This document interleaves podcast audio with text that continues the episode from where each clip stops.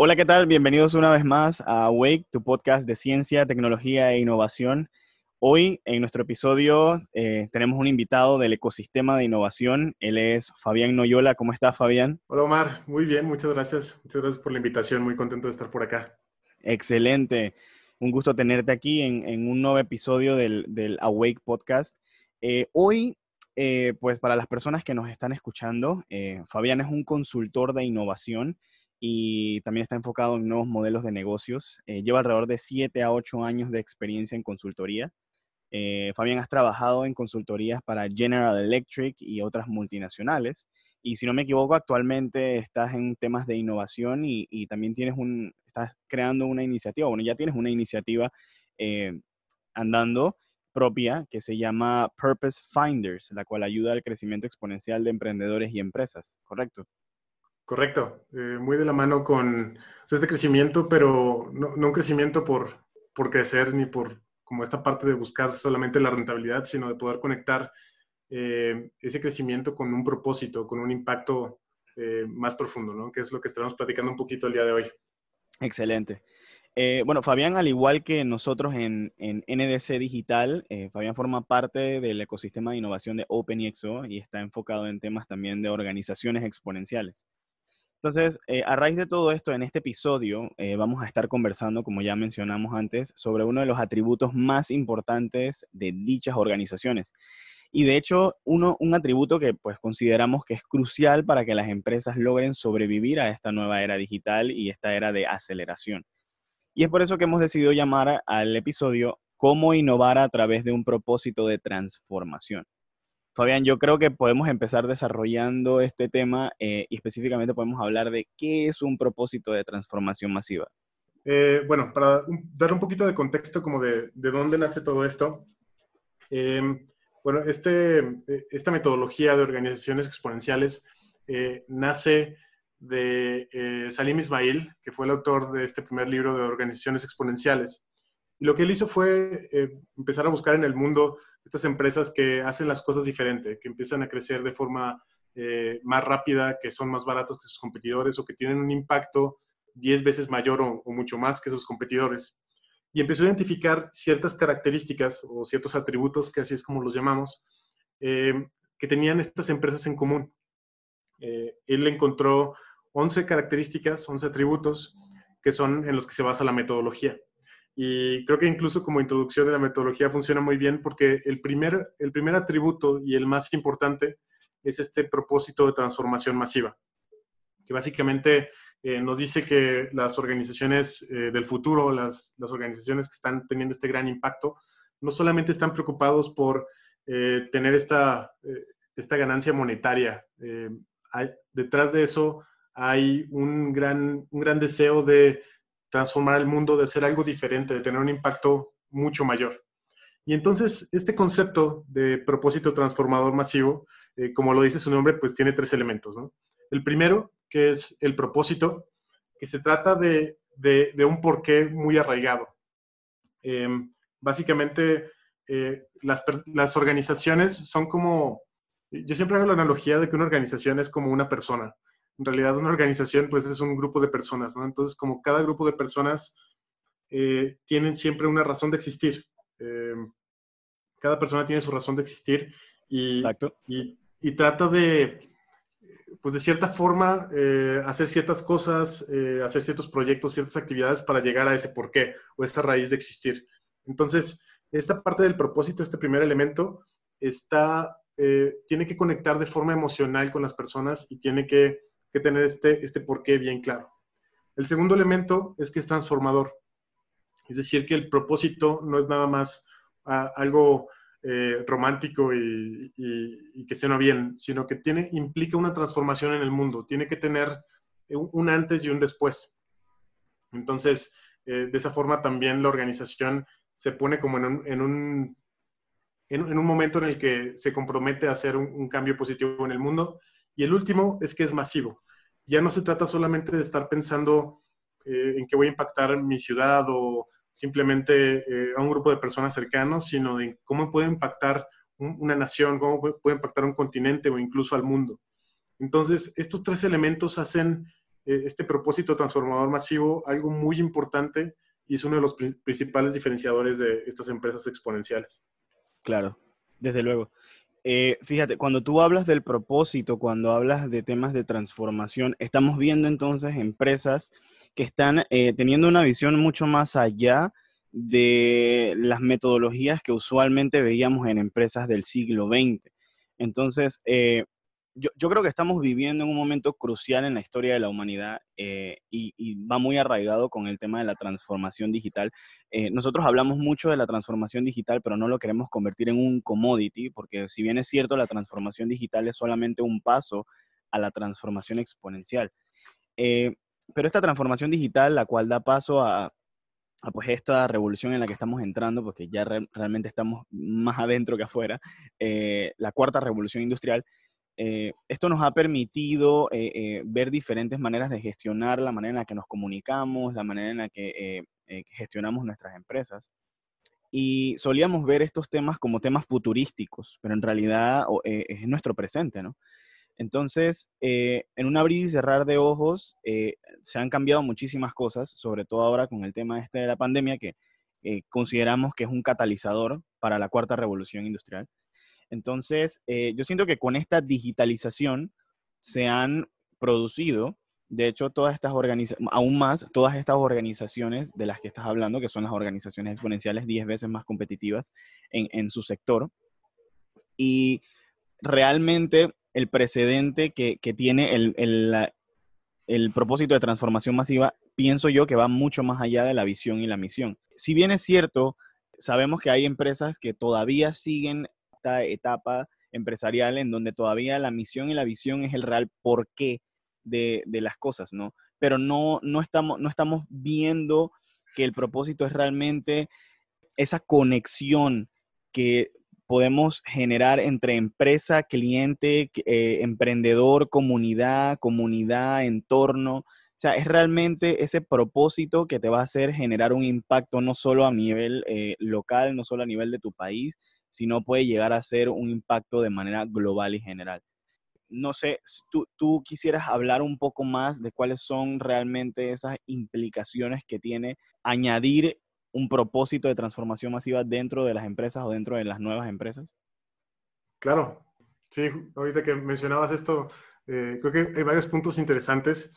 Em, empezando por esta parte de la misión y visión tradicional, le pregunto a cualquiera que está escuchando esto, ¿no? Si, si estás trabajando en una empresa que no es tuya, te puedo apostar 100 dólares a que no te acuerdas de palabra por palabra cuál es la misión y la visión de la empresa en la que estás trabajando. Exacto. E, incluso a veces ni los fundadores se acuerdan. Y, y, eso es, eh, e, es algo que a veces no nos ponemos a pensar tanto, pero se vuelve ya, ya irrelevante incluso se empieza a hablar, eh, en tendencias, se empieza a hablar de que, como mencionas, esta parte de la transformación digital, pues ya es, un commodity, ya es algo que todos tienen que estar haciendo y ahora con la pandemia todos tienen que estar haciendo. Y, en este, y en, cuando empezó todo este boom, se le llamaba eh, la, economía de la información, que ya es algo que prácticamente están todos adoptando. Lo que viene después de esto, se dice que viene una economía basada en propósito. Entonces, hay un cambio muy importante. Se dice que las empresas que no hagan este cambio se van a quedar atrás. Y, es bien importante entender por qué. Me voy a regresar un poquito como incluso en la historia. Las generaciones empiezan a tener muchas diferencias en cuanto a lo que viven y cómo lo viven.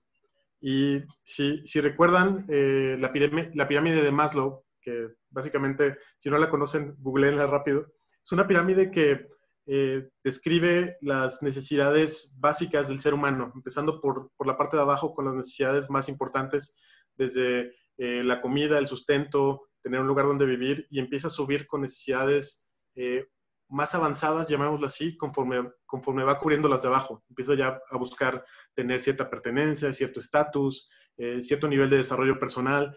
Y en el punto de la pirámide, el nivel más alto está la parte de trascendencia. Entonces, la generación anterior a los millennials, eh, los boomers, em, vivieron toda esta etapa donde a ellos les tocó un mundo donde básicamente las organizaciones eran las que daban el sustento. Eran, ellos tenían trabajos que pueden estar 30, 40 años trabajando para una misma empresa sin preocuparse por nada más. El sustento estaba ahí, ¿no? Entonces, a ellos ya no les tocó preocuparse por algo más, simplemente tenían esa seguridad, se, se dedicaban a tener una familia y era el pensamiento tradicional, lo que hacía la gente normalmente. Pero luego llegan los millennials y se empiezan a enfrentar a cambios muy interesantes en el, en, el contexto. Empieza a haber estas recesiones, empieza a haber recortes masivos, empieza a haber pandemias y, y las personas están, son, son orilladas a pensar un poco más de, ok, ya no tengo trabajo, ahora qué hago de mi vida, ¿Qué sobre, por qué voy a sobrevivir, ¿Qué, qué, es lo que estoy haciendo acá, ¿no? Empiezan incluso a buscar algo que los conecte más con lo que ellos intentan eh, identificar como su propósito, ¿no? Entonces, ahora la, la, el papel de la empresa ya no es como este, este artefacto que te da sustento, ya ahora se convierte en un mecanismo a través del cual la persona con su profesión, con, con lo que quiere hacer, busca ejecutar en su propósito a través de lo que está haciendo la empresa. Entonces, por eso a veces las organizaciones eh, se quejan tanto de los millennials y no los entienden porque dicen, bueno, es que me está diciendo que quiere tener un impacto y no le importa tanto el salario, pero quiere tener libertad. Pues es por esto, es porque son personas que están buscando trascender con tu organización. Entonces, si no les ofreces eso, se van a ir. Incluso la forma que consumimos, la gente ya no está consumiendo un qué, está consumiendo un por qué. Y, eso es bien interesante y es la evolución hacia donde tenemos que estarnos moviendo. El cómo tu compañía, tu proyecto está buscando transformar al mundo, está buscando dejar ese, esa huella y cómo invitas a los demás a que participen en eso, ¿no? Creando comunidades y también un poquito de lo que mencionabas. Eso que mencionaste es una de las cosas más importantes que pues nosotros también hemos valorado mucho con el tema este del, del el propósito de transformación masiva y es que pues si hablamos de empresas, ¿no? De estas nuevas organizaciones que vienen subiendo, ¿no? Separamos un poco el tema del el propósito personal. Pero si hablamos un poquito de empresas, pero no vamos a dejar atrás esto, ¿no? Vamos, vamos a, retomar un momentito el tema de las empresas.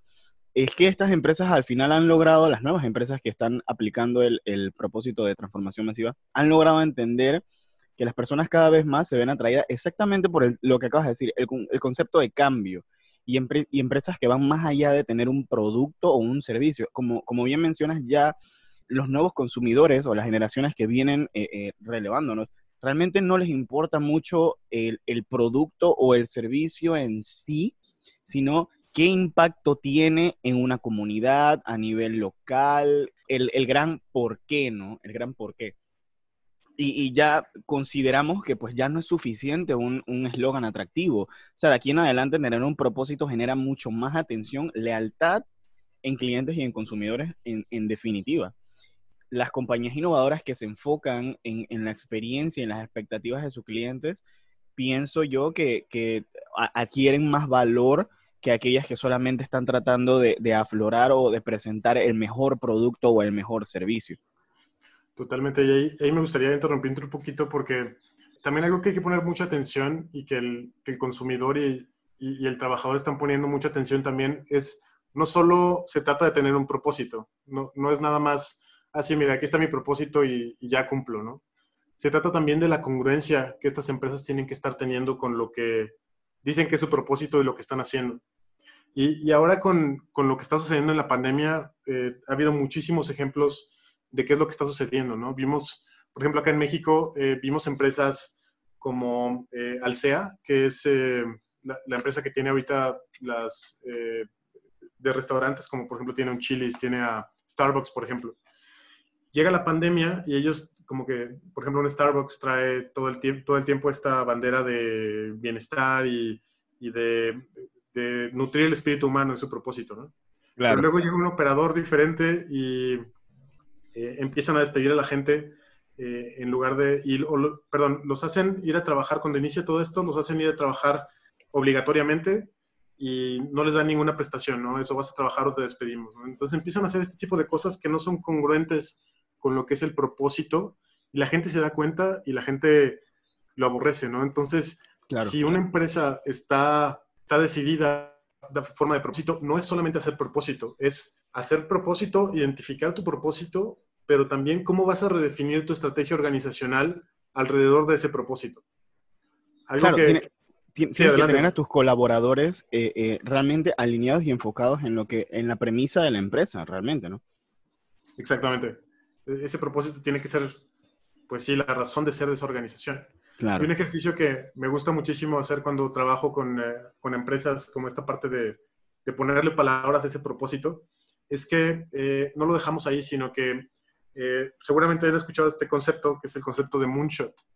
Básicamente se trata de, de poner un, un, un, objetivo que, que sea un objetivo muy grande, ¿no? Como en ese, hace algunos años, cuando la NASA, cuando el gobierno de Estados Unidos junto con la NASA decidieron ir a la Luna, se veía como un, eh, un objetivo muy loco, ¿no? Inalcanzable. Pero esos objetivos locos e inalcanzables son justamente los que ayudan a que las personas se emocionen y se suban a tu proyecto. Entonces, el proceso de propósito se acompaña de tener un objetivo de ese tamaño y eso empieza a generar una comunidad alrededor, empieza a generar también un compromiso de las personas que participan ahí de un nivel que me imagino que pocos han visto y, bueno, ahí está el secreto, ¿no? De cómo contagias ese cambio, cómo ayudas a participar a otros a través de, ese, de, esa misión audaz y empiezas a, a, darles la oportunidad de transformar el mundo contigo, ¿no? Básicamente, eh, eso, eso es lo que, ese magnetismo es el que quieres lograr con ese propósito. Excelente, excelente. Yo creo que eso, eso es un súper tip para aquellos que están, hoy en día son team leads o CEOs o están a cargo de, de de grandes grupos, ¿no? De, de startups o iniciativas. Es, es, es, realmente primordial tener ese magnetismo y crear esa comunidad y que tu comunidad realmente comparta la premisa de la, de la empresa, porque de otra manera no tendrías colaboradores proactivos y tu comunidad, en definitiva, se, perdería en, el proceso, ¿no? O sea, llegará un momento donde dirá, o sea, ¿qué estamos haciendo? En cambio, si, si hay un propósito y, la empresa se mueve alrededor de ese propósito de transformación, pues todo el mundo sabe al final qué es lo que quieren llegar a lograr, ¿verdad? Totalmente, totalmente. Exactamente. Bueno, excelente. Fíjate, una de las cosas que muchas personas me, preguntaban, porque a nosotros nos ha tocado también tocar este tema del, propósito de transformación, y hay, muchas cosas que las personas, sobre todo emprendedores y muchas veces eh, dueños de pymes, se acercan y nos, comentan que, ok, sí, eh, ¿qué, ¿qué, pasa si, si mi propósito realmente está muy lejos de poder alcanzarse? Está mal tener, tener un propósito que a día a día no logro, pero pues ese al final es mi propósito. Y bueno, una de las cosas que comentábamos era que pues, una de las características del, propósito de transformación masiva no realmente tiene que ser un, solvente de problemas a, primera instancia, ¿no? ¿Crees que podamos eh, desarrollar un poquito el, por qué realmente no es tan necesario que, sea la solución eh, absoluta? Claro, sí, y, es una muy buena pregunta. Es, es una pregunta hasta algo filosófica, ¿no? sí. Em, normalmente, bueno, es que ahí te voy a dar como también los, dos puntos de vista, ¿no? Porque llega un punto en el que empezamos a, a unir esta parte del propósito personal con el propósito de empresa. Em, y ahorita platicamos un poquito de eso, pero voy a contestar la pregunta eh, antes de como de dividirnos en temas, a contestar la pregunta como de propósito en general. Un propósito en realidad no es algo que lo definas para alcanzarlo. Un propósito debería ser eterno. ¿Y a qué me refiero con esto? Ese propósito tiene que ser algo que te dé batería a ti y a las generaciones que vienen atrás de ti. Tiene que ser algo que te permita accionar en él, pero no necesariamente vas a ser tú quien lo ejecute al 100%. Por ejemplo, uno de los propósitos de, SpaceX eh, y, de, Elon Musk es hacer a la, humanidad una, una, especie multiplanetaria. Entonces, el que, el que eso, eso, se logre, pues bueno, no sé si en, nuestra, en, nuestro lifespan eh, nos va a tocar eh, volvernos inmortales, ¿no? Pero probablemente a Elon Musk no, les, no le toque colonizar muchos planetas, ¿no? A lo mejor le toca Marte y algún otro. Y ya listo. Em, pero él está poniendo la base y muchas personas se están uniendo a esa causa. Entonces, el, propósito no e, es, algo más etéreo, ¿no? Es como la, analogía más sencilla que hacen es que dicen que es como una, como una estrella, del, como la estrella del norte. Es la dirección que tienes que seguir, pero no significa que vas a llegar a esa estrella. Lo que sí es que a ese propósito lo podemos descomponer en metas. Por ejemplo, este moonshot que, te, que, les mencionaba anteriormente, eh, es muy sano poner ese moonshot porque es un objetivo que da miedo, pero es un objetivo que puedes lograr en unos años, en unos 5 o 10 años. Entonces, te mantiene, te, mantiene ejecutando, te mantiene motivado. Eh, y cuando llegas a ese mucho, haces otro eh, diferente o más, más, lejano, ¿no? Pero lo que cambia son los objetivos debajo del propósito, no tanto el propósito en sí. El propósito debería ser algo más permanente. Claro, en, este caso sería como, como un, relevo, ¿no? Exactamente. crear algo que realmente impacte, que mucha gente se sienta atraído a ese propósito, ya, ya sea de manera individual, personal o inclusive empresarial, porque pues me imagino que hay muchísimas empresas que van a apostar por SpaceX. Eh, y, tratar de converger con SpaceX, ya sea en soluciones, metodologías, eh, tecnología. Sí, pero es realmente ese relevo. Sí, totalmente. Y, no olvidemos que la parte fundamental del propósito es este concepto de trascendencia, que es lo que busca el ser humano. Entonces, e, entre, os digo, e, este sentimiento de yo aporté en mi vida para llegar a este, a este objetivo tan grande o, para aportarle ese propósito, es lo que, a final de cuentas, cuando estés en tu lecho de muerte, vas a estar orgulloso y vas a sentir eh, que valió la pena, ¿no? Entonces, hacia allá va. Exacto, no, no, miramos atrás y nos sentimos orgullosos de qué fue lo que dejamos. Exacto. Y eh, hacíamos la distinción, hacía la distinción al principio del propósito personal con el organizacional, porque, digo, para una empresa puede ser así, pero luego viene esta, esta pregunta de, bueno, mi, propósito personal también puedo llegarme a sentir como que está demasiado lejano o está demasiado, eh, sí, me, estoy alejando, no me estoy acercando con lo que estoy haciendo, ¿no? Entonces también eh, un, tema muy importante y que aprovecho para ponerlo en la mesa es que idealmente, digo, en un mundo, eh, sí, ideal, las personas deberían saber su propósito y las organizaciones también. Entonces, una persona solamente debería aceptar un trabajo si ese trabajo está alineado con su propósito. Si no, un no-brainer, es decir, sabes que yo no debo trabajar aquí, voy a buscar algo que se parezca más hacia donde yo me quiero acercar. Y a mí me encantaría eh, en el futuro tener una sociedad donde las organizaciones, en lo primero que hagan eh, cuando entrevistan a alguien es preguntarle su propósito y que las personas toman esa decisión en base a propósito. ¿no? Creo que es algo bien interesante también.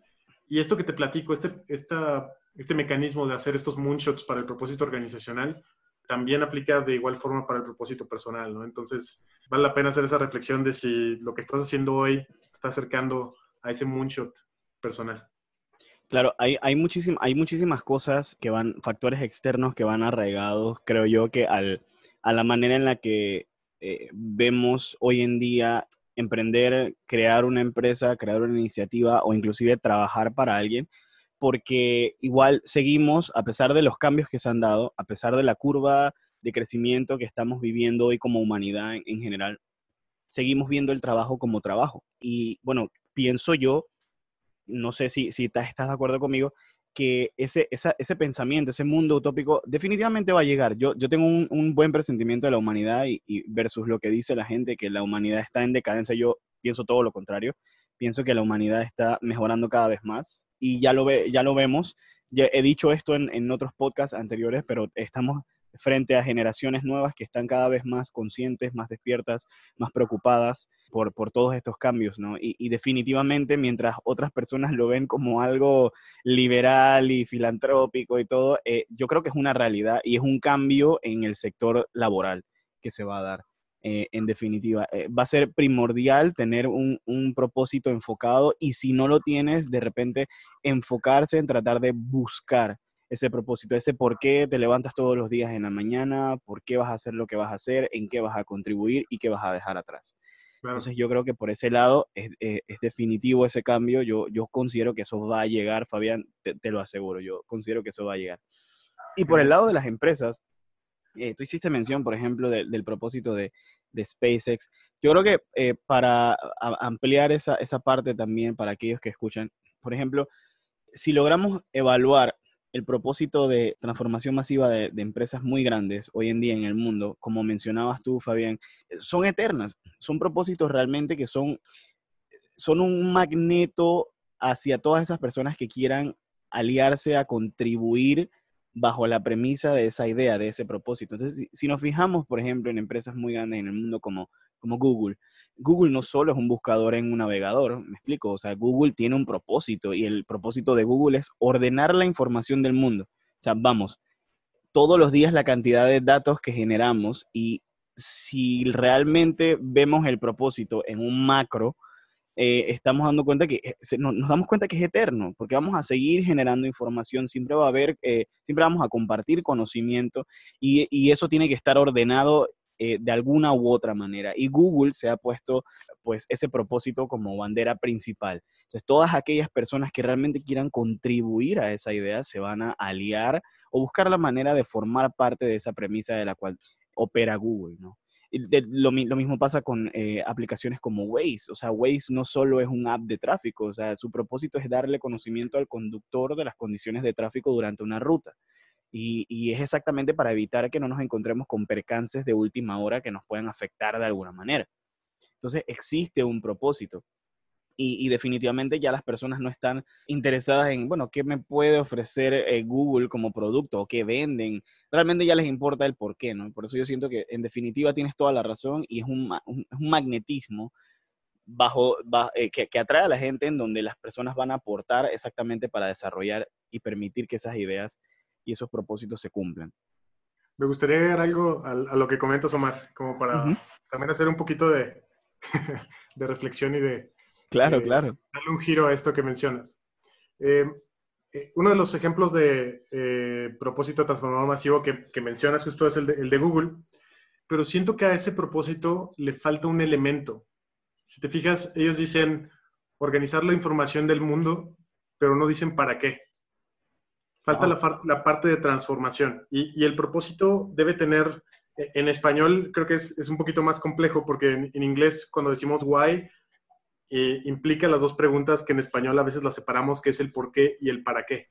Claro. Y en este caso, en el de Google, por ejemplo, dice organizar la información del mundo, pero no dice para qué. O sea, no dice si organizar la información del mundo para el bienestar de la humanidad, para eh, volvernos billonarios, para etcétera, ¿no? Incluso ha habido varias eh, noticias, si se ponen a buscar ahí en Google, de eh, de Google ahí medio involucrado con el gobierno de Estados Unidos en aplicaciones eh, de guerra. Entonces... Claro, la venta de datos y, la base de datos masiva que, obtienen, claro. Entonces, incluso, eh, digo, hay que cuidar mucho eso, hay que darnos cuenta, pero también algo bien importante es que el propósito se vuelve esta, este moral compass, esta, esta forma en que la organización toma decisiones y decide que sí y que no. Entonces, incluso si lo ves, si, esto no te convence por el lado romántico, tan solo verlo por el lado de estrategia, de poder decidir, de poder tomar mejores decisiones en la organización, pues es un gran elemento para poder decir que sí o que no, a qué le invertimos, eh, qué hace, eh, qué refuerza nuestra marca o qué la hace eh, más débil.